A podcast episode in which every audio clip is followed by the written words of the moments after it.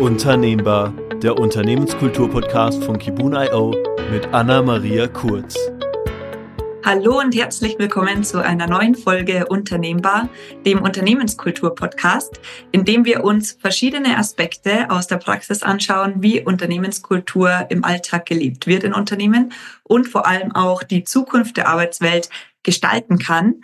Und heute habe ich einen ganz besonderen Gast. Ich freue mich sehr. Die Jennifer Wieland ist äh, hier bei mir, die als Unternehmensberaterin bei der BCG tätig ist und nebenher promoviert und ganz viel zum Thema Unternehmenskultur beziehungsweise Growth Mindset.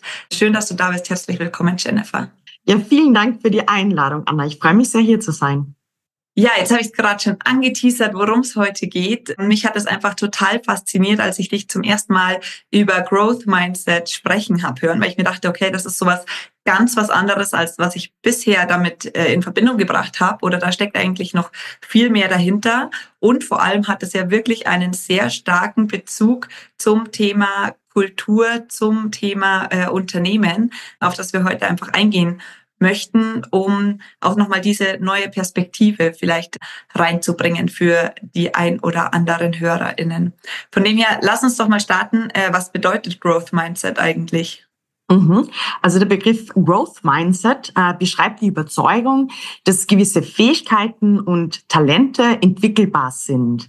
Also eine Person, die ein Growth Mindset hat, glaubt, dass man zum Beispiel Intelligenz äh, durch Anstrengung und Lernen verbessern kann. Und das Gegenteil davon wäre ein sogenanntes Fixed Mindset. Und in einem Fixed Mindset geht man davon aus, dass Eigenschaften konstant sind, man die nicht verändern kann, also dass das sozusagen angeboren ist. Und diese Forschung dazu stammt von einer äh, Psychologin an der Universität Stanford äh, namens Carol Dweck, die das stark geprägt hat. Wie bist denn du dazu gekommen, dazu zu forschen und dich mit dem Thema auseinanderzusetzen? Kannst du vielleicht sagen, was deine persönliche Geschichte zu dem Thema ist? Mhm. Ja, sehr gerne. Also für mich war die Frage immer schon sehr spannend, warum manche Menschen sich immer auf neue Herausforderungen einlassen, auch gut mit Rückschlägen umgehen und sich andere einfach schwerer tun, so die Komfortzone zu verlassen. Und da bin ich auf das Konzept Growth Mindset gestoßen und war sofort davon äh, fasziniert und habe angefangen, mich intensiver mit dem Thema zu beschäftigen. Und habe dann gesehen, dass es in dem Bereich sehr viel Forschung bereits gibt, aber eher so im Bildungsbereich. Also insbesondere in den USA, da gibt es auch schon landesweite Initiativen zu dem Thema an Schulen. Äh, mir ist aber dann auch in meiner Tätigkeit als Unternehmensberaterin der Begriff immer häufiger begegnet. Da habe ich aber festgestellt, dass es in Unternehmen eher so ein, ich sag mal, Trendbegriff ist, der sehr viel verwendet wird, zum Beispiel in Unternehmensvisionen äh, definiert wird, aber gar nicht unbedingt in der ursprünglichen Form, wie der eigentlich definiert wurde.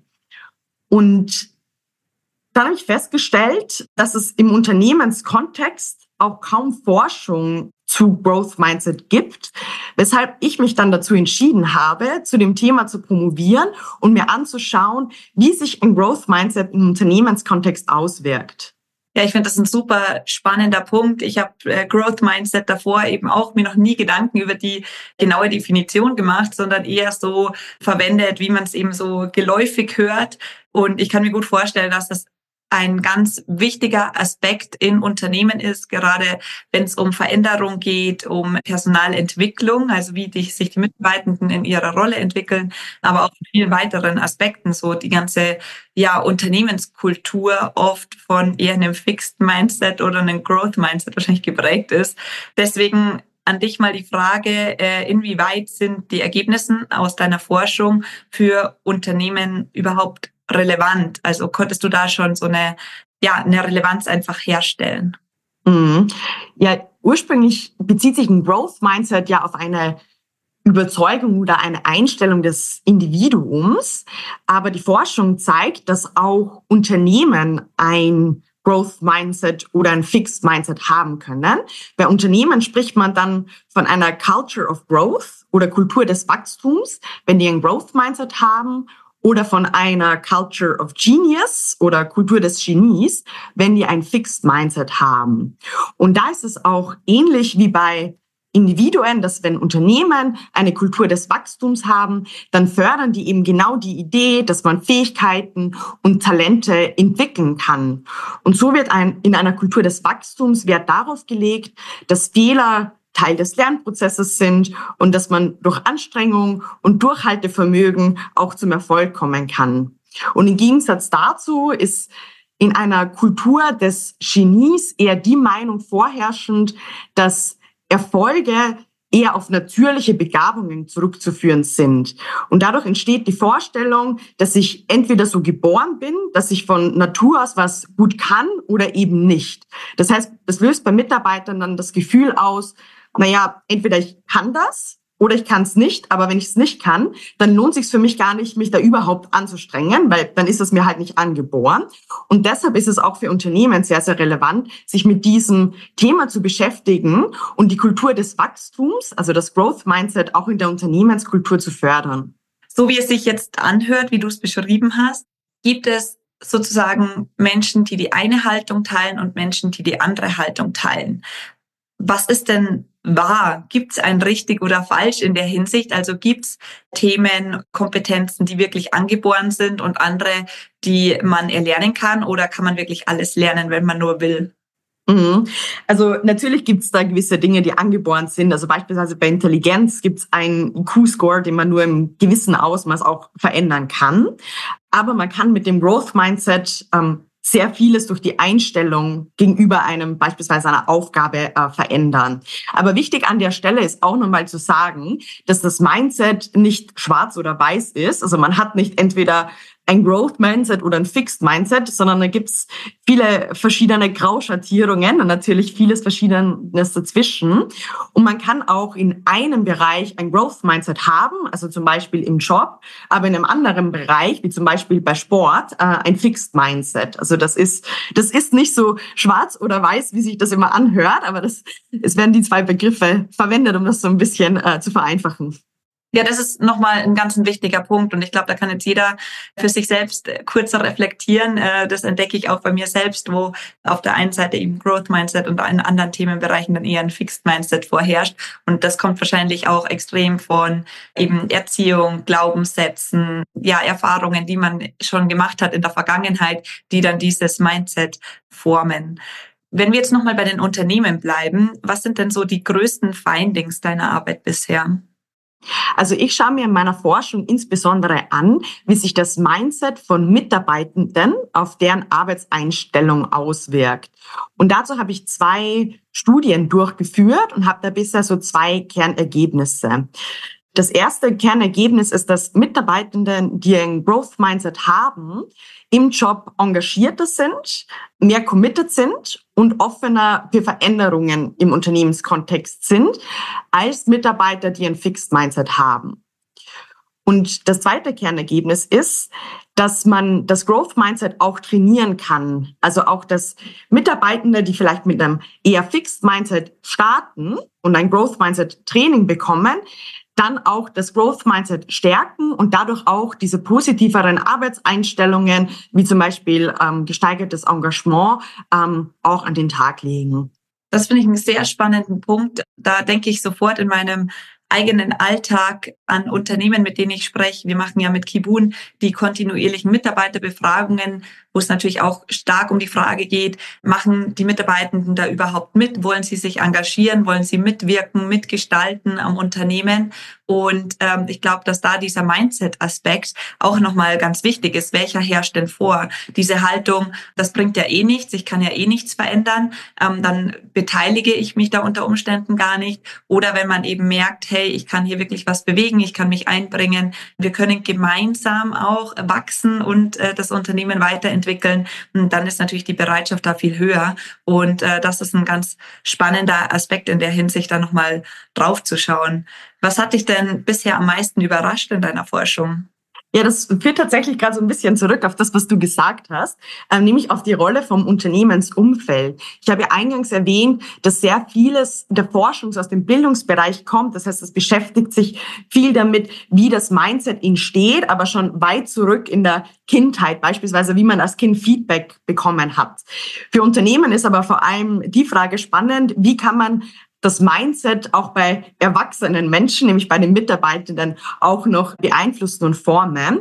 Und meine Ergebnisse zeigen, dass das Umfeld im Unternehmen da tatsächlich noch eine sehr große Rolle spielt. Also zum Beispiel, ob die Vorgesetzten auch ein Growth Mindset haben und diese Verhalten, äh, beispielsweise die Fehlerkultur auch vorleben oder ob eben das Unternehmen auch eine Culture of Growth, also eine Wachstumskultur an den Tag legt. Und das beeinflusst auch das Verhalten von Individuen und ob die dann später noch ein Growth Mindset zeigen, auch sehr. Also das ist nicht alles ähm, in der Kindheit geprägt und dann da, sondern schon sehr stark durch den, durch das Unternehmensumfeld noch formbar. Mhm.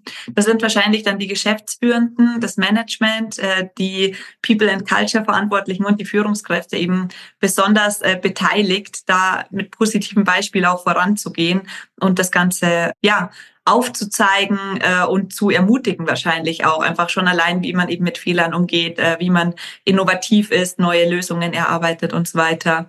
Ich finde, es ist ein super spannendes Thema und es ist, macht so viel Sinn eigentlich, wenn man sich mal mit dem Konzept beschäftigt. Ich denke jetzt gerade mal ganz praktisch, weil Unternehmen sind aktuell eh schon sehr gefordert, beschäftigen sich mit Employer Branding, New Work, New Leadership, New Pay und so weiter. Ist Growth Mindset jetzt das nächste Must-Have im Buzzword-Jargon? Also muss man das jetzt auch noch mit aufnehmen und sich dazu Gedanken machen? Mhm. Ja, ich habe es eingangs schon mal kurz erwähnt. Also ich glaube, so ein, ein Buzzword ist es tatsächlich. Also das ist äh, Growth Mindset ist in Unternehmen so ein richtiger Trendbegriff. Ich habe aber eben das Gefühl, dass oft gar nicht bekannt ist, was sich wirklich hinter dem Begriff versteckt. Aber wie meine Forschung zeigt, bietet das Growth Mindset einen sehr starken Hebel, um die Arbeitseinstellungen äh, der Mitarbeitenden zu stärken und auch die Unternehmenskultur nachhaltig zu prägen. Von dem her würde ich schon sagen, wenn man das der ursprünglichen Definition entnimmt, ist es ein Buzzword, wo tatsächlich noch mehr dahinter steckt.